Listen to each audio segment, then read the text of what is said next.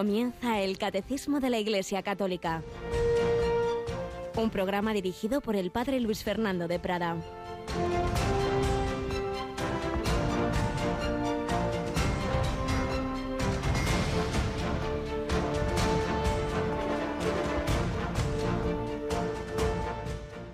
Hermanos, para la libertad nos ha liberado Cristo. Alabados sean Jesús, María y José. Muy buenos días, muy querida familia de Radio María. Sí, la verdad nos hará libres. Para la libertad nos ha liberado Cristo. El mundo de hoy profesa ser y presume de libertad como si la libertad consistiera en no tener nadie por encima, no tener una ley de Dios. Y es al revés porque entonces somos esclavos de nuestros vicios, de nuestras pasiones, del que dirán, de la sociedad, de los ídolos del mundo, esclavos de tantas y tantas adicciones. Y en cambio Jesucristo nos hace libres. Decía él también, el que comete pecado se hace esclavo, esclavo del pecado, esclavo, en último término, del príncipe de este mundo, del maligno.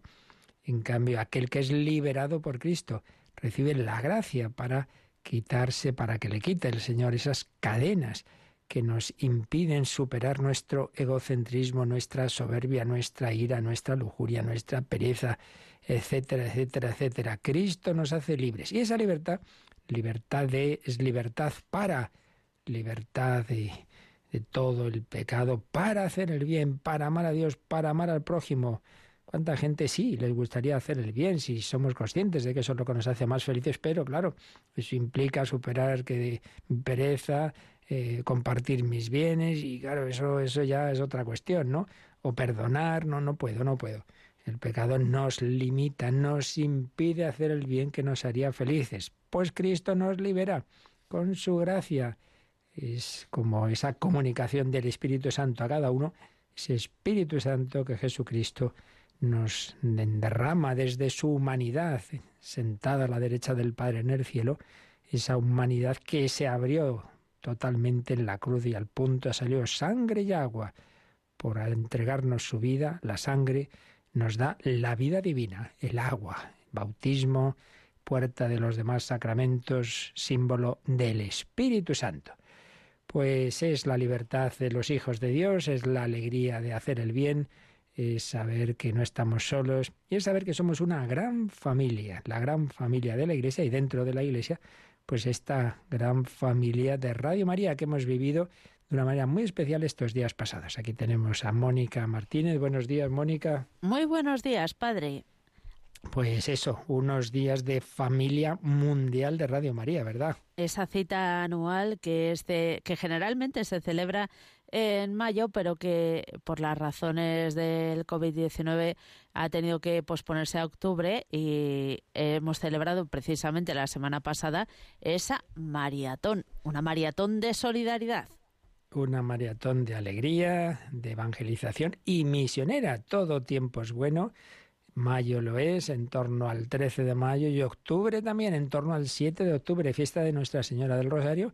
Ha sido el momento en que nos uníamos todas las 80 Radio Marías de los cinco continentes rezando un rosario en ocho idiomas desde Quivejo, el santuario mariano, de las apariciones de la Madre del Verbo encarnado las apariciones que están reconocidas en África por la Iglesia, desde allí nos uníamos y han sido días preciosos de saber, de conocer, pues con los testimonios que hemos tenido del coordinador de Radio María en África, Jean-Paul Cayura, de Bernard Micerrusen, del presidente mundial, del sacerdote que va a ser director de Radio María en Portugal, de compartir la vida, las circunstancias, las dificultades de todas las Radio Marías del mundo, particularmente de África. Y la verdad es que nos ha impactado a todos un montón saber que lo que aquí ha pasado en España, pues en otros países aún más, como tantas Radio Marías de África ha sido, pues el, lo que ha mantenido la oración, la celebración de la misa para muchas personas que si nosotros también hemos tenido las iglesias cerradas allí, pues si añadimos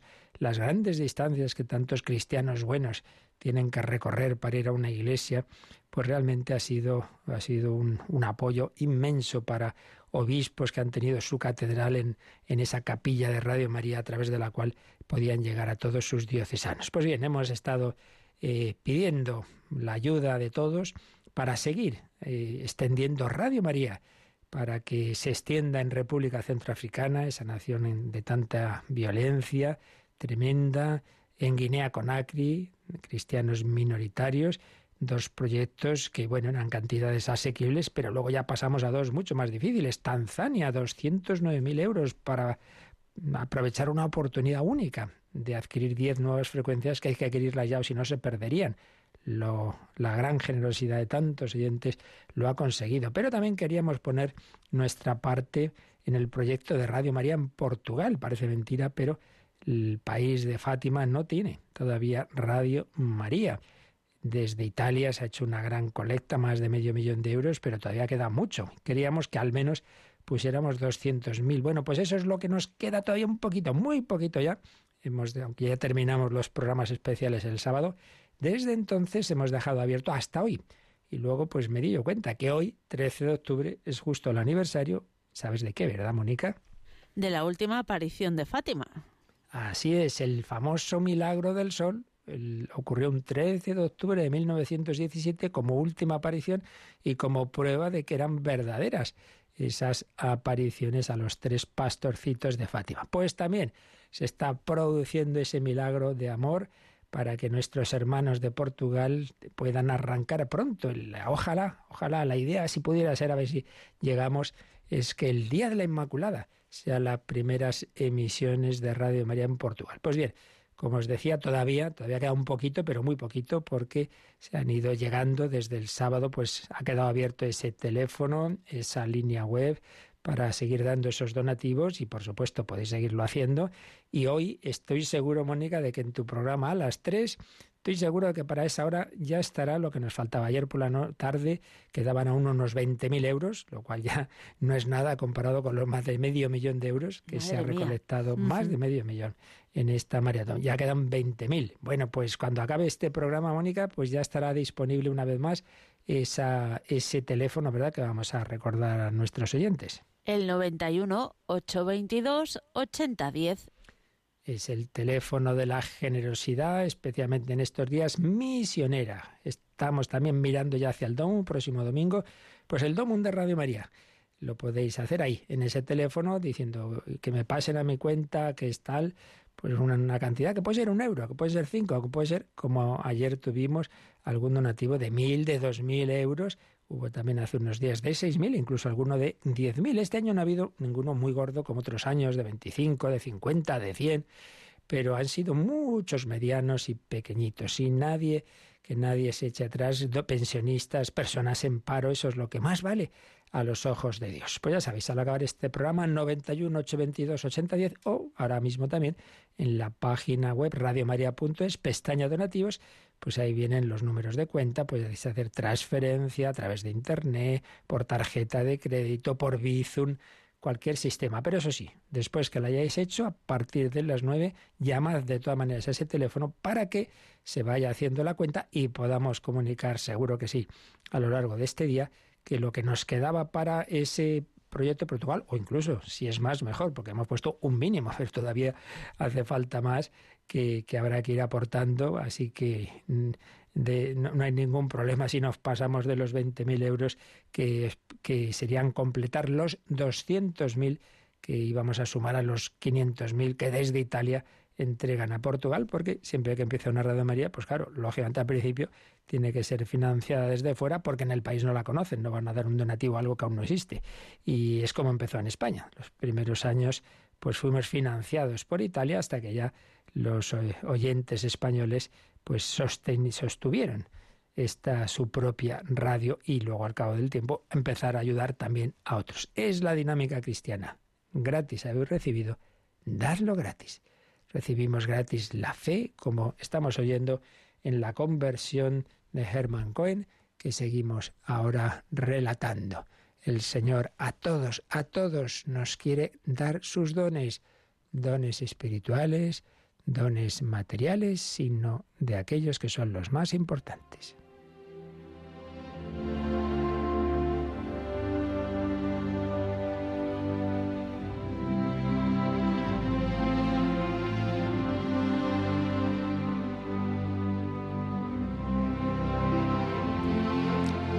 Germán Cohen un judío se convierte ante la Eucaristía, por el padre Tomás Álvarez. Pues habíamos estado hablando de los primeros años de este hombre superdotado, especialmente para la música. Un hombre que nació en Hamburgo, en norte de Alemania, en 1820, de una familia judía bien acomodada, pero más fervorosa del negocio que de la religión. Germán era un niño prodigio y, como digo, especialmente dotado no solo para las lenguas, el estudio, sino sobre todo para la música. De hecho, pues fue discípulo predilecto de Franz Liszt, con quien dio grandes conciertos. Y precisamente la música, pues sería el instrumento del que se sirvió el Señor para su conversión, porque un amigo le pidió que dirigiera durante un tiempo, una, hiciera una sustitución de un coro parroquial. Entonces él, que no quería ir a la iglesia católica, sin embargo, bueno, por hacer ese favor, pues estuvo allí y en esas celebraciones había un momento en que el sacerdote daba la bendición con el Santísimo, con la custodia, y él no podía evitarlo. Sentía algo interior que nunca había sentido, y aunque lo intentaba disimular, en su corazón había unas emociones desconocidas, extraordinarias. Se le saltaban las lágrimas que él intentaba reprimir y disimular. ¿Qué sería aquello que tras varios viernes, que era cuando tenía que ir a, a esa celebración, a dirigir el coro, ya no pudo dejar de volver luego por su cuenta disimuladamente a una iglesia católica. Y ocurrió, estamos hablando de 1847, que eso había, esos días en que había ido a dirigir el coro había sido mayo, pero él empezó a ir a la iglesia, a misa, y estaba un 8 de agosto asistiendo a la Santa Misa, y como ya leímos el otro día, pero vamos a retomarlo ahí también, mm, de repente en el momento de la consagración decía, sentí de pronto brotar un diluvio de lágrimas que no cesaban de correr a lo largo de mis mejillas ardorosas, un momento por siempre jamás memorable para la salud de mi alma.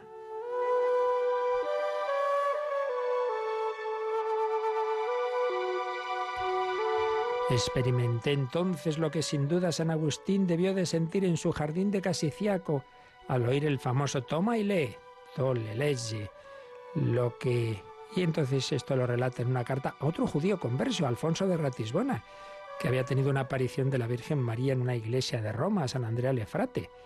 Y por eso él escribe así, sentí lo que sin duda vos debisteis experimentar en la iglesia de San Andrés de Roma el 20 de enero de 1843, cuando la Santísima Virgen se dignó apareceros. Él no tuvo una aparición, pero sí ese sentimiento interior que transformó su corazón le escribía así a ese amigo. Recuerdo haber llorado algunas veces en mi infancia, pero jamás, jamás había conocido lágrimas parecidas.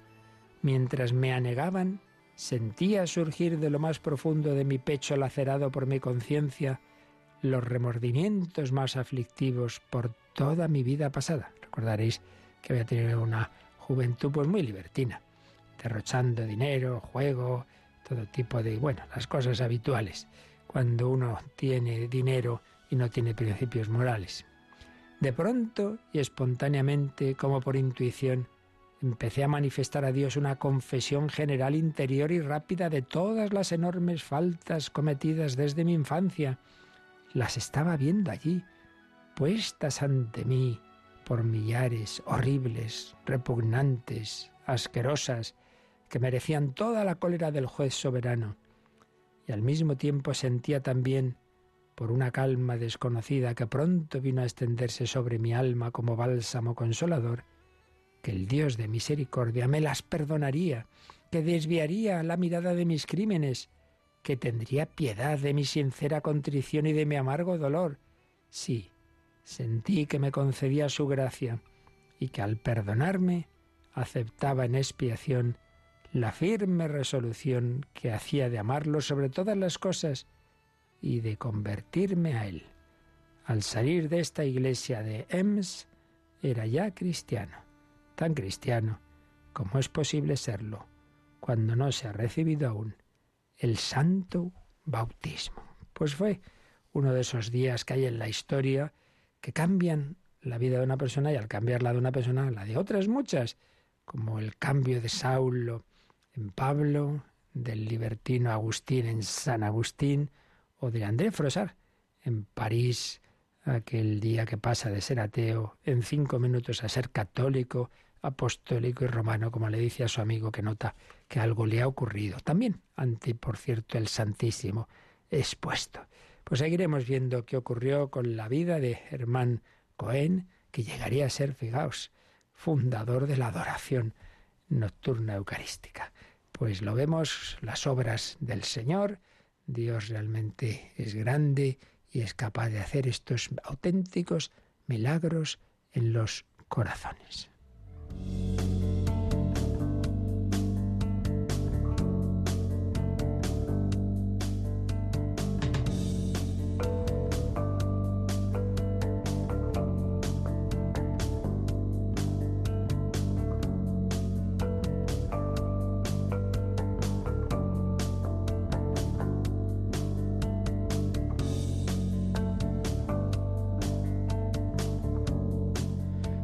Pues ahí tenemos un caso claro que confirma lo que estamos explicando estos días, a saber, hemos dicho que Germán Cohen recibió esas gracias que prepararon su conversión, pues cuando el sacerdote daba la bendición con la Eucaristía, con la custodia y luego ya una celebración de la Santa Misa.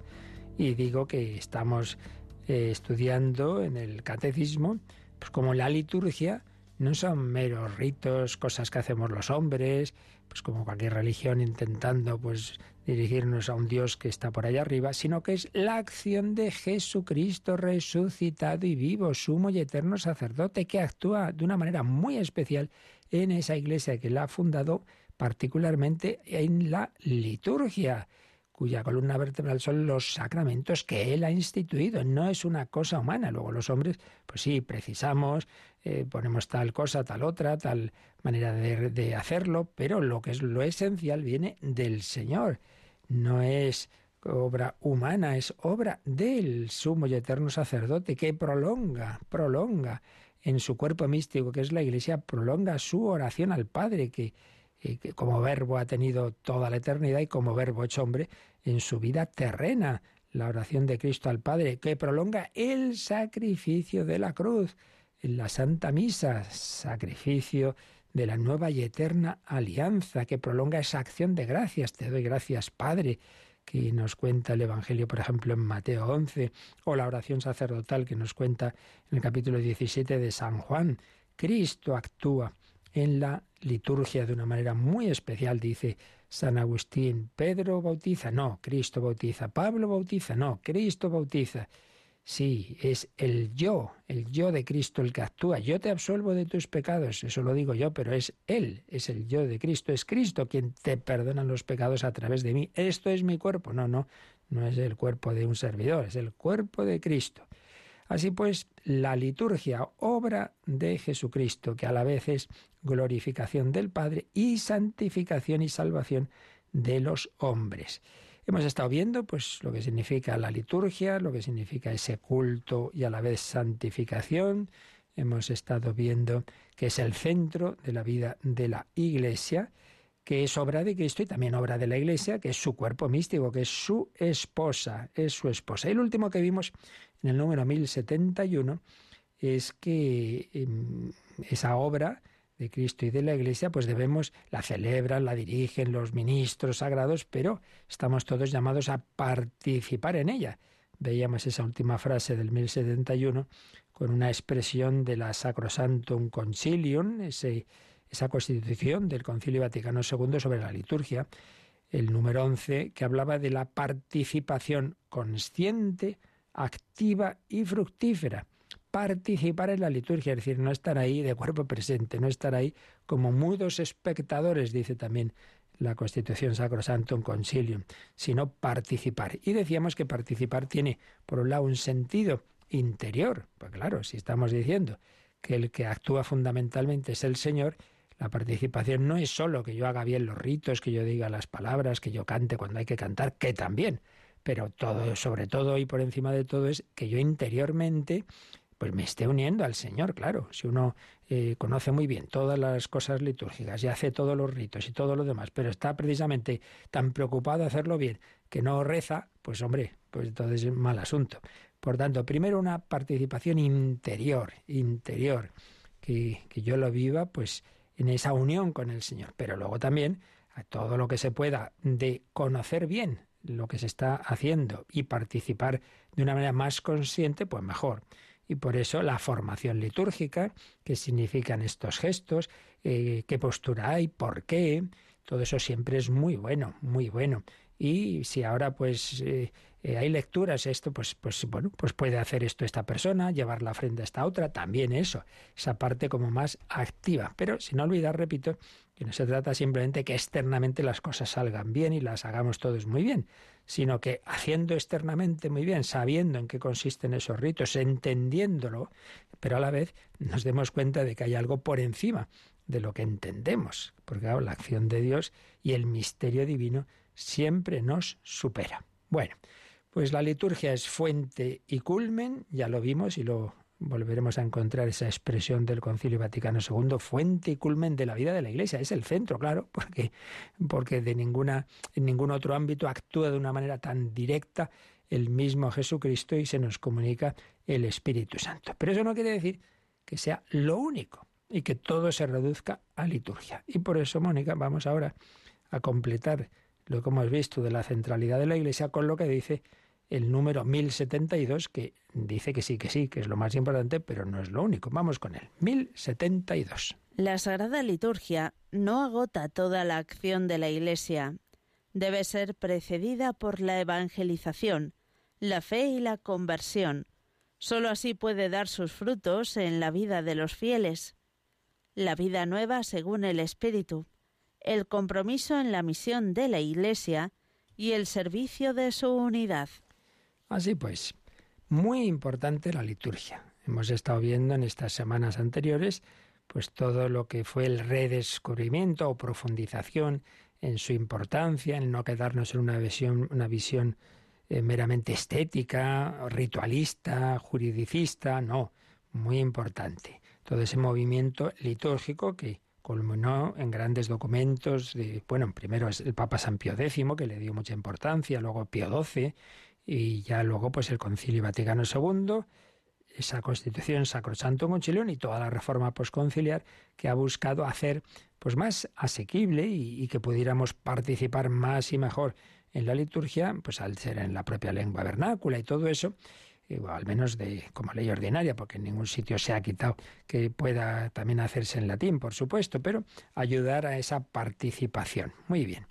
Pero de ahí no hay que irse al otro extremo de, tener una poca valoración de la liturgia a pensar que sea lo único. Y por eso la Sagrada Liturgia no agota toda la acción de la Iglesia, no la agota. Y entonces nos explica el catecismo, bueno, esa frase que, de que no agota toda la acción de la Iglesia es también del Vaticano II, Sacrosantum Concilium 9. Pero luego el catecismo explica por qué no la agota. Dice, por un lado, porque debe ser precedida por algo. ¿Por qué? Precedida por la evangelización, la fe y la conversión. Y luego, pues mm, lo que ha sido precedido por esa evangelización, luego debe dar a posteriori unos frutos, frutos en la vida, en la vida de los fieles. La vida nueva, según el Espíritu Santo, el compromiso en la misión de la Iglesia y el servicio de su unidad. Entonces, en primer lugar, debe ser precedida por la evangelización, la fe y la conversión obviamente lo primero que hace una persona, mm, salvo el caso del bautizo de un niño, pero ahora diremos por qué, no es ir a los sacramentos. Si un adulto eh, llegan los misioneros a una nación, no coge al primero que pasa, eh, tú, pum, vente para acá, que te bautice. No, no. Hay que anunciarle el Evangelio y si cree en él, con la gracia que Dios le da y la respuesta suya, dice evangelización, fe y conversión. Claro, si cree en ello, fe, se convierte de sus pecados y entonces dice, sí, quiero ser cristiano, quiero bautizarme. Es lo que vemos en esos discursos que nos relata los hechos de los apóstoles después de Pentecostés, que muchos ante esas palabras de San Pedro y luego discursos de San Pablo, en fin, la evangelización que hace el diácono Felipe con aquel eunuco de Candaces, etcétera, etcétera, pues tras esa evangelización, tras ese anuncio de la buena noticia, tras ese querigma que se proclama, el otro recibe junto a la palabra exterior una gracia interior. Si no, no habría nada que hacer, porque esto no es una obra humana. Yo no puedo darle a uno la fe, no es que yo le convenza con un discurso, no. Yo meramente soy instrumento de poner una palabra humana a la palabra divina. Entonces la gracia actúa cuando actúa y, y bueno, pues igual que acabamos de escuchar esa conversión de ese hombre, en un momento dado entró la gracia en su corazón. Pudo decir, bueno, bueno, estos son emociones que me han dado por ahí y, nada, pues olvidarse del tema, cosa que, que bastantes veces ocurre también, pero no fue así. Respondió. Entonces la persona es evangelizada. Responde a la gracia, cree en ese anuncio y se convierte. Entonces yo quiero, yo quiero, mm, sí, en responder al Señor. Entonces, pues el primer paso es el bautismo y entonces ya das el paso a la liturgia. Decía en el caso de los niños, pues antes de que ellos puedan decir nada, obviamente son bautizados, pero es que ahí es, son los padres los que han dado ese paso de conversión. Si los padres no tuvieran esa fe, tampoco se podría hacer. O sea, para que un niño sea bautizado, tienen que responder de él, de la educación en la fe, sus padres o quien, quien tenga la educación de ese niño, ¿verdad? Y, entonces, bueno, es una cosa lógica. Los padres le han dado la vida sin preguntarle, le han puesto el nombre sin preguntarle, le van a llevar a, aprender un idioma sin preguntarle, le van a dar de comer sin preguntarle, pues también le dan la vida divina, que luego él, eh, tristemente, quisiera dejarla, bien, a tiempo estará, como también está a tiempo de suicidarse. Pero, como veis, es siempre, en cualquier caso, la dinámica es que alguien primero tiene que dar esa respuesta de fe. Por tanto, antes del momento litúrgico está la evangelización que debe hacer la Iglesia y la respuesta del que la escucha por la fe y la conversión. Eso antes. Luego, pues el bautismo, los sacramentos de iniciación, ¿verdad? Bautismo, confirmación y Eucaristía. Los sacramentos de curación, la penitencia, reconciliación o, confesión y la unción de enfermos y los sacramentos al servicio de la comunidad que ya suponen una madurez, el matrimonio y el orden sacerdotal. Bien, pues esos sacramentos que son precedidos por la evangelización, la fe y la conversión dan a su vez después, bien vividos, unos frutos en toda la vida, la vida nueva según el Espíritu Santo. Entonces recibo en la liturgia recibo ese alimento, recibo esa comunicación de la gracia que necesito para luego vivir todo el día, no solo el rato que estoy en la iglesia, sino todo el día como hijo de Dios, con un corazón filial y fraternal. Vida nueva, según el Espíritu, con un compromiso. Claro, en esto conocerán que sois mis discípulos, en el amor que os tenéis unos a otros, un compromiso de caridad fraterna y un compromiso evangelizador. Podéis ir en paz, no es esto se ha terminado, sino podéis ir al mundo entero a anunciar el Evangelio. Claro, id al mundo entero, enseñar lo que yo os he enseñado. Compromiso en la misión de la Iglesia, todos misioneros, y servicio de su unidad, colaborar para que nos unamos en ese cuerpo místico de Jesucristo.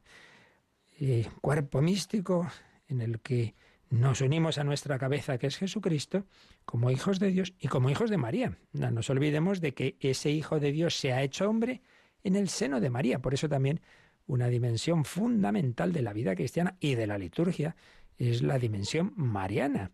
Daos cuenta que en nuestra la principal de la liturgia siempre está la Virgen María. En la Santa Misa siempre hay una mención de María, con María la Madre de Dios, siempre en el canon está presente la Virgen María. En la liturgia de las horas siempre está. Por la tarde en víspera rezamos el Magnificat. Por la noche, la última oración de la última eh, hora litúrgica que es completa es la antífona mariana.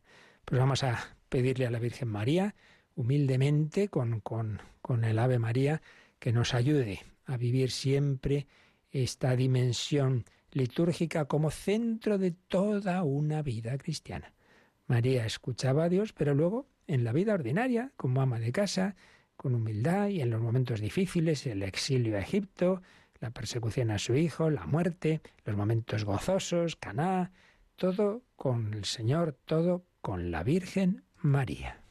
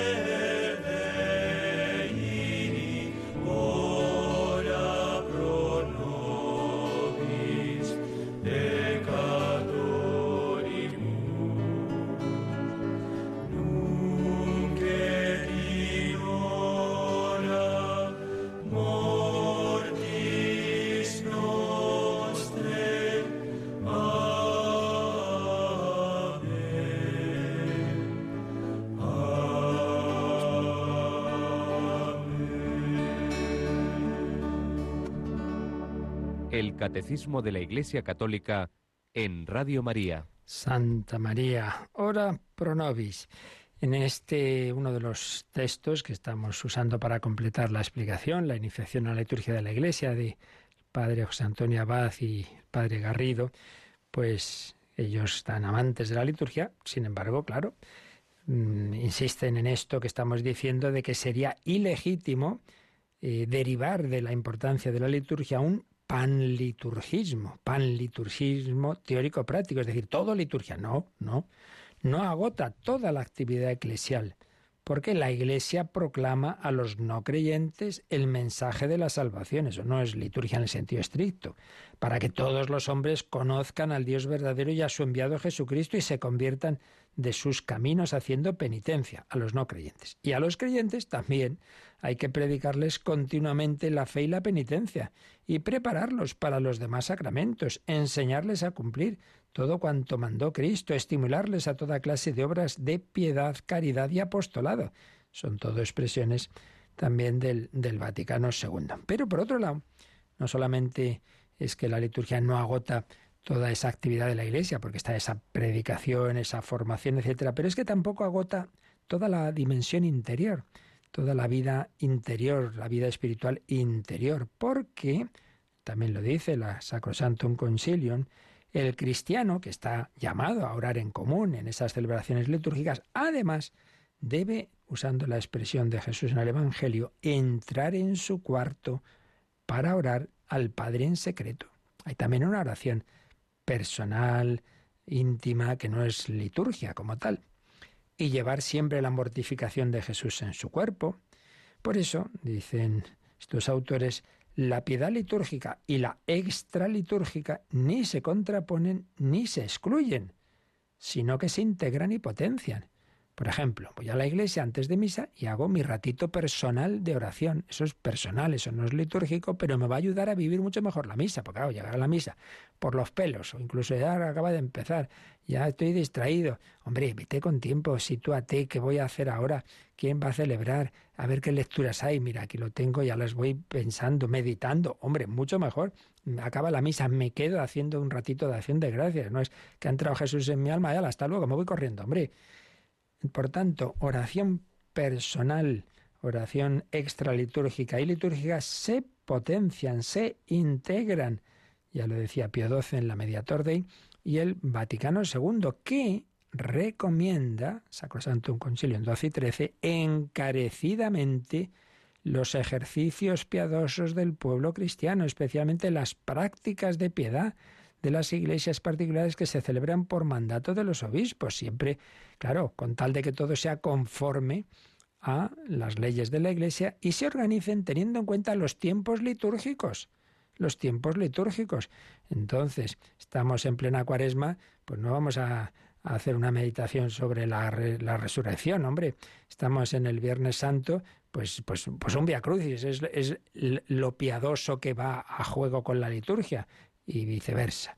Si estamos en, en, Navidad, pues el día de Navidad, Via Crucis, hombre, no pega.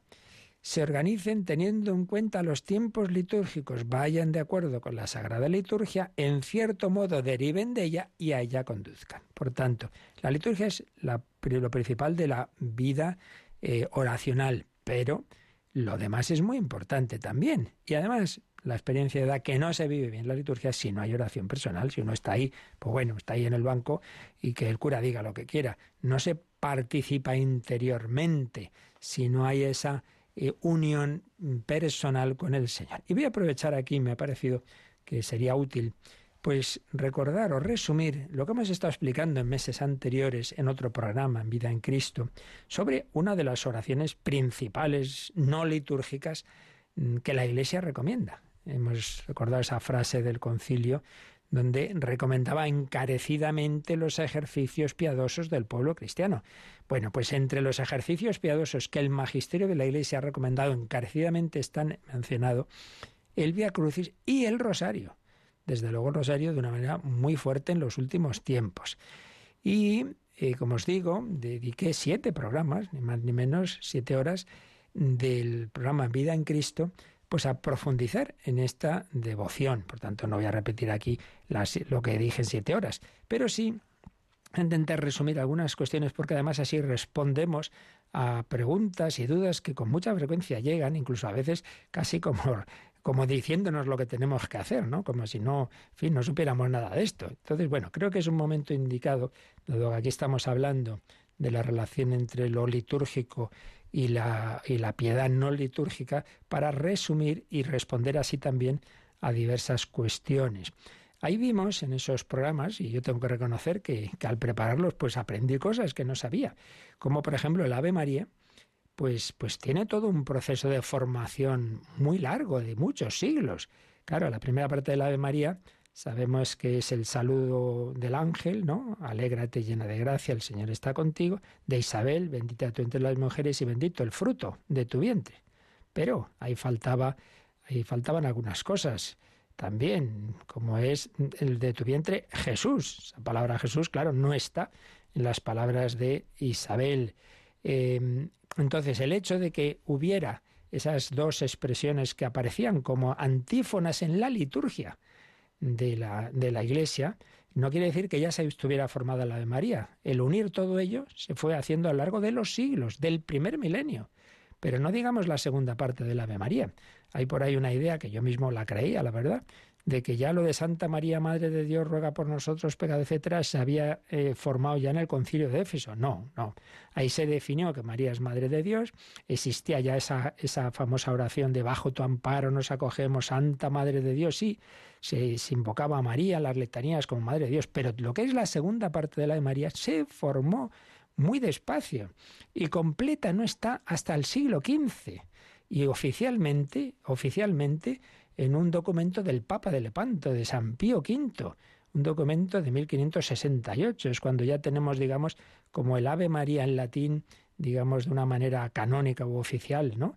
Pues Ave María, gracia plena, Dominus tecum, benedicta tu... Eh, y luego Santa, Santa María Mater Dei ora pro nobis peccatoribus, nunca tendrá mortis no te lo de por nosotros pecadores, ahora y en la hora de nuestra muerte, no está definitivamente formada esa oración así, como digo, hasta el siglo XV y XVI. Madre mía.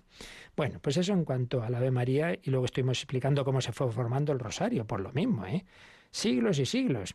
A veces pensamos, no, pues ya la Virgen le dio el rosario a Santo Domingo. No, eso son maneras de, de, hablar. Una cosa es que el Santo Domingo y los dominicos hayan sido fundamentales en la extensión del rosario, pero, pero no, no, el rosario se fue formando. En fin, no voy a contar aquí toda la historia, que ya está ahí y que os recuerdo que podéis acceder a esos programas y a los documentos de los papas en una web que hemos preparado en Radio María, que es el elsanto.es, elsanto.rosario.es, ahí lo tenéis todo.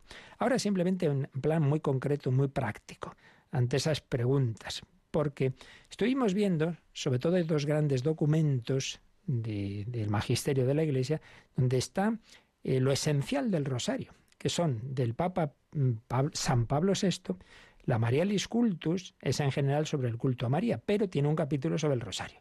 Entonces, ahí vemos cómo a lo largo de los siglos en el rosario ha habido muchas cosas, muchas variaciones. En un sitio se hace así, en otro así, en este añadían no sé qué, en esto no sé cuántos. Bueno, entonces ahí Pablo VI y luego lo mismo. Juan Pablo II en el documento más completo y precioso, que ese sí se dedica enteramente al rosario, ¿no? Rosario en Virgenes María. Además, con ese eh, se empezaba un año, un año especial, un año santo del rosario.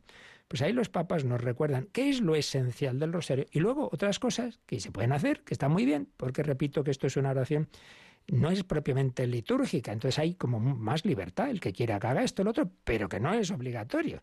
Y lo digo porque, claro, en, Radio María todo el mundo nos escribe, oye, ¿por qué no rezan también no sé qué? ¿Y por qué no? Bueno, podemos estar tres horas rezando el rosario, ¿no? Como decía uno en broma, dice, al acabar el rosario, y un Padre Nuestro por los que tienen obreros en su casa, bueno, y luego otro por no sé qué, y otro por no sé cuántos. Bueno, ¿qué es lo esencial? Nos decían los papas, por lo esencial es contemplar el rostro de Cristo. Esto se nos olvida.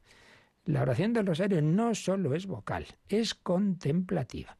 Por eso la importancia de contemplar los misterios, contemplar el rostro de Cristo con los ojos y el corazón de María. Por tanto, fijaos, esto es muy llamativo. Propiamente, decía Juan Pablo II, antes o más que oración mariana es oración cristológica. Porque claro, al final es contemplar a Cristo. Y eso, eso, de eso en cambio no nos llegan, oiga, porque tenemos que contemplar más los misterios. Eso nunca nos lo dice. Parece que todo eso son oraciones vocales. No, hombre, no. Ante todo, oración contemplativa. Lo esencial son cinco misterios que se van contemplando de la vida del Señor, de su encarnación, de su infancia, de su vida pública, de su pasión y de su glorificación. Cinco misterios, un Padre Nuestro y diez Ave Marías y el Gloria. Eso es lo único esencial. Fijaos luego todas las demás cosas que, podemos y que solemos añadir, pero que quede claro que lo esencial es eso, es eso. Más cuestiones. Eh, primero eso, que, que ya digo que que sí, que se añaden cosas y nosotros también lo hacemos, pero que a veces hay personas que creen que son esenciales, que falta algo esencial si no se dice tal jaculatoria, si no se añade tal oración, que no es así, que no es así. Entonces, mm, algunas cosas que, nos llegan también. Por ejemplo, eh, algunos dicen, oiga, ¿por qué toda la semana de, de Navidad, toda la octava de Navidad, rezan los misterios gozosos si es martes hoy? Tocan los dolorosos. Vamos a ver, acabamos de decir que la Iglesia dice que la oración, los ejercicios piadosos se adapten a la liturgia. La liturgia manda. Entonces, si toda la semana es contemplar el nacimiento de Jesús, es más coherente que recemos los misterios gozosos donde está ese nacimiento de Jesús, que no que ahora de repente, en plena octava de Navidad, rezamos los dolorosos. Se puede hacer, sí, porque ya digo que esto no es, esto es una orientación. El propio Juan Pablo II en Rosario en Virgenes María, cuando habla de esos días en que se pueden rezar unos misterios otros, lo dice como, bueno, como una orientación general. Pero dice, esta indicación no pretende limitar una conveniente libertad en la meditación personal y comunitaria según las exigencias espirituales y pastorales y, sobre todo, las coincidencias litúrgicas que pueden sugerir oportunas adaptaciones. Bueno, pues nosotros adaptamos según la liturgia pues eh, tales misterios, tales otros. Es que es de sentido común que si el 15 de agosto es un viernes, el 15 de agosto es la Asunción de María, no vamos a celebrar, aunque a contemplar, aunque sea viernes, los misterios dolorosos, contemplamos los gloriosos. ¿Veis? Eso está sugerido por los papas, por Pablo VI y Juan Pablo II, que nos adaptemos a la liturgia. Por eso, los días, que es una orientación general, pues que si los lunes y los en los sábados rezamos los gozosos, martes y viernes los dolorosos, miércoles y domingo los gloriosos y jueves los luminosos. Bien, es una norma general, pero no, primero ya digo, no es una norma estricta porque esto no es liturgia. Y segundo, que está el principio general de que siempre supuesto que nos adaptemos a la liturgia. Eso en cuanto a los misterios. Y luego, em, muchas cosas hay costumbres de hacerlas una forma en España, en tal región de España, no en Italia, por ejemplo. A veces eh, en algún rosario dice, uy, el segundo y cuarto misterio, ¿por qué no empieza el coro a decir eh, todos juntos? Es una cosa que hacemos aquí. Pero si tú vas a Lourdes o Fátima, no verás que haya un cambio en quien empieza un misterio u otro. Bueno, pues son costumbres de un sitio o de otro. Eh, las jaculatorias, bueno, anda que no hay variedad. hay zonas de España que se acaba el misterio y se dice Ave María Purísima, otras María Madre de Gracia, otras. Bueno, eso es absolutamente opcional. Se puede hacer una, otra o ninguna. La ejaculatoria de Fátima, también muchas personas. Oiga, ¿por qué no dicen, oh Jesús mío, perdona nuestros pecados, etcétera? A ver, esto ya viene de, atrás. Si os cogéis las memorias de Lucía de Fátima, que claro, cuando en Radio María con el anterior director, el padre Esteban Munilla, esto lo estudiaron y vieron que el original de esa ejaculatoria, que tampoco es obligatoria, pero bueno, está muy bien, la Virgen ahí lo, lo pidió, pues lo hacemos. Pero el original es como lo decimos en Radio María. Luego se han ido haciendo versiones que, en que ha añadido lo de perdona nuestros pecados y lo de las más necesitadas de tu misericordia. Eso no está en el original. Cogeros las memorias de Lucía de Fátima y lo veréis. Por lo tanto, lo hacemos como lo dijo la Virgen María y como se reza, por cierto, en el santuario de Fátima. Entonces, que no pasa nada por añadir lo otro, porque está en el mismo sentido, pero tampoco nos obliguéis a que sea como, es que no, en todas partes lo hacen así, bueno, pues muy bien, pero que eso no está en el original, ¿vale? Las letanías, hace poco me llegó una pregunta, ¿por qué dicen arca de la alianza y no arca de la nueva alianza? Bueno, en primer lugar, las letanías no son parte esencial, está muy bien hacerlas, y hay distintas versiones. La más conocida son las que se llaman las lauretanas. Lauretanas viene de Loreto, la santa casa que según la tradición es la casa de María que se trasladó a Loreto. Bueno, pues en esas letanías lauretanas, originalmente en latín, es Arca de la Alianza.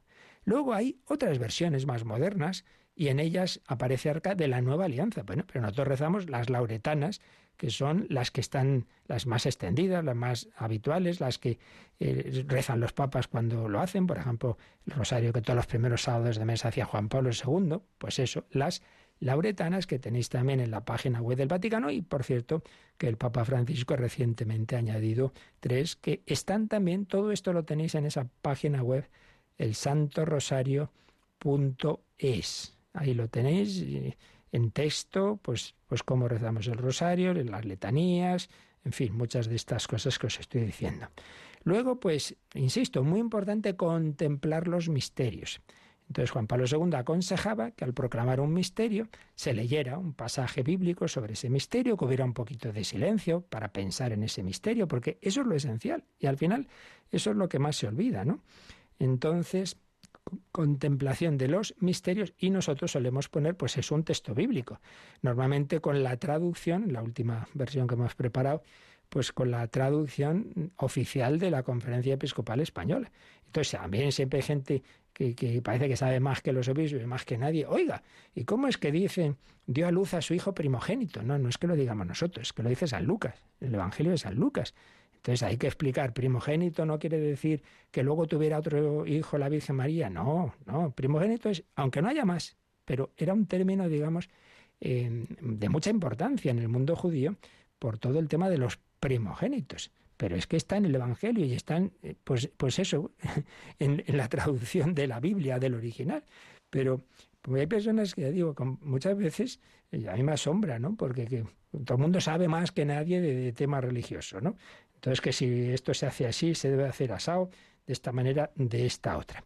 Que luego se añade esto, que se añade el otro, repito, eso es opcional. Por tanto, es un ejemplo claro de una oración muy importante, muy bella, muy recomendada, que Radio María rezamos cuatro veces al día. Pero, que repito, lo esencial es contemplar los misterios rezar la oración del Señor, el Padre Nuestro, diez de María Ser Gloria, y luego estas otras cosas que también nosotros ponemos, pero ahí hay un margen de libertad. Y os aconsejo mucho leer esa carta de Juan Pablo II, Rosario en Virginis Marie, y el capítulo sobre el Rosario de Pablo VI en, en María el Esculto, todo ello lo tenéis en esa página web, elsantorosario.es. Y entonces, pues nos ayudará, claro que sí, es una oración que nos ayuda mucho, muy recomendable, pero que siempre debe ir, digamos, como una manera también de ayudar, de preparar de prolongar lo litúrgico, que, que siempre es lo central, pero no es lo único. Pues es lo que hemos visto hoy. La liturgia no agota, no agota toda la vida de la Iglesia. Pues se lo pedimos a la Virgen María, que ella que, que vivió al pie de la cruz el sufrimiento, la pasión, pero luego también, sin duda, sería la primera a la que se parecería a Jesús resucitado, que estaba en Pentecostés, que nos ayude a vivir pues esa vida cristiana en todas sus dimensiones con un corazón como el suyo, que nos ayude a contemplar el rostro de su Hijo con su corazón. Pues se lo pedimos ahora, pero antes nos recuerdan, si también tenéis alguna otra duda o consulta, cómo las podéis enviar. Participa en el programa con tus preguntas y dudas. Llama al 91005 9419. 91005 9419.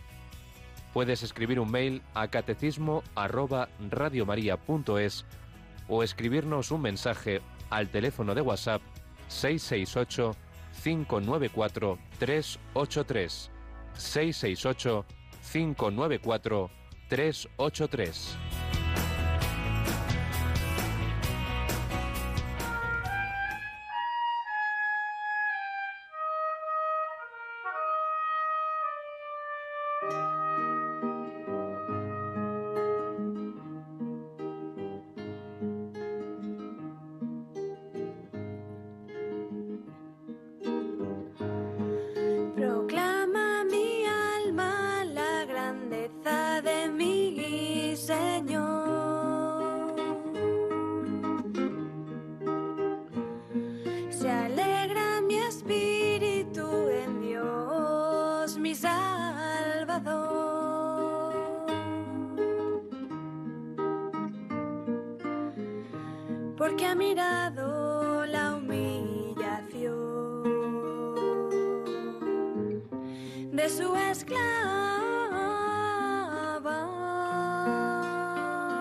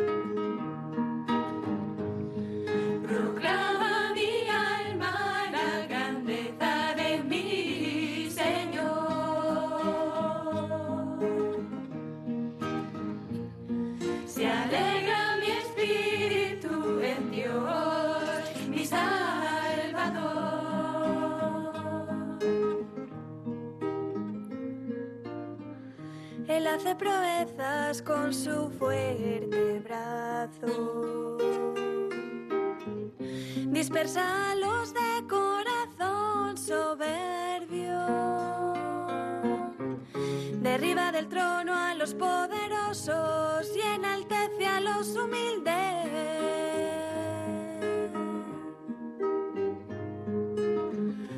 A los hambrientos los... Proclama mi alma la grandeza del Señor, muy importante que nuestra oración no sea solo de petición, sino de alabanza, de acción de gracias. ¿Tenemos alguna llamada, Mónica? Sí, nos ha llamado María, que tiene una duda en la situación que estamos viviendo del COVID. Eh, nos dice que evidentemente es una obra de, eh, de, misericordia visitar a los enfermos, pero tiene una prima que es bastante de riesgo, tiene una traqueotomía hecha y mm. la gente quiere que vayan a visitarla y ella tiene ese miedo por el posible contagio del COVID al ser una persona de riesgo y no sabe qué hacer. Ya. Bueno, estas cosas tan concretas yo, tampoco lo sé.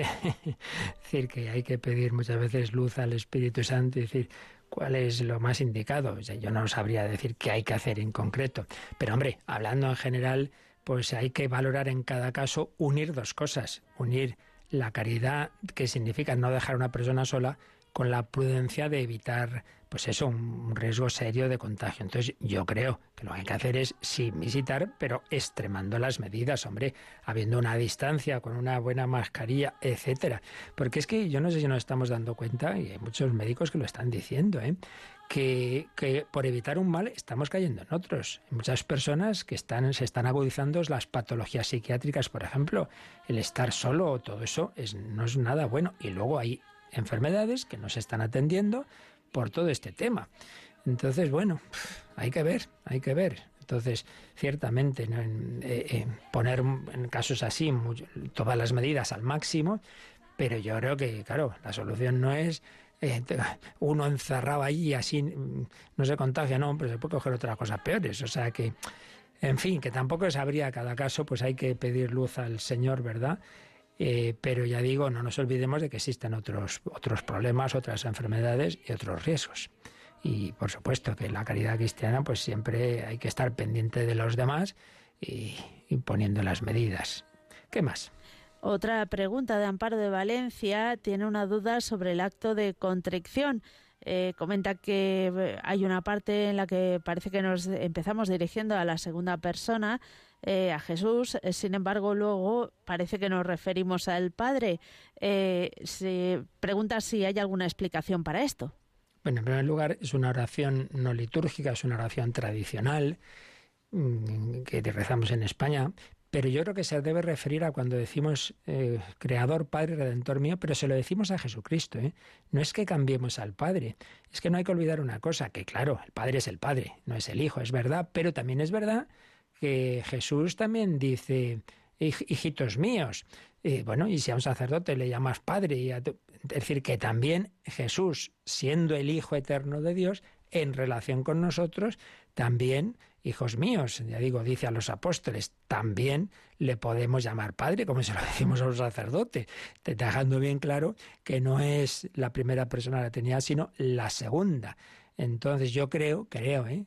tendría que estudiar esa oración como he estudiado la de María, que son tantas cosas que no sabemos bien, pero la verdad que no me estudia bien el, origen de este acto de contrición que no está en la liturgia, ¿eh? dicho sea de paso, el que está en la liturgia es el yo confieso, pero bueno, que tiene toda una tradición de siglos, ¿verdad? Eh, yo creo que se refiere a Jesucristo, Señor mío Jesucristo, Dios y hombre verdadero, Creador, Padre y Redentor mío.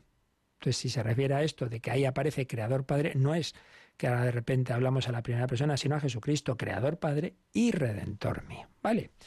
Muy bien, pues nada, a la Santísima Trinidad pedimos su bendición. Yo recuerdo que ya empiezan a ponerse al teléfono nuestros voluntarios para rematar nuestra maratón, para que también a la, a la tierra de Fátima llegue nuestro, nuestra campaña para que arranque allí Radio María en el 91 822 8010 y en la web de Radio María, radiomaria.es, podéis hacer vuestro donativo. La bendición de Dios Todopoderoso, Padre, Hijo y Espíritu Santo, descienda sobre vosotros. Alabado sea Jesucristo.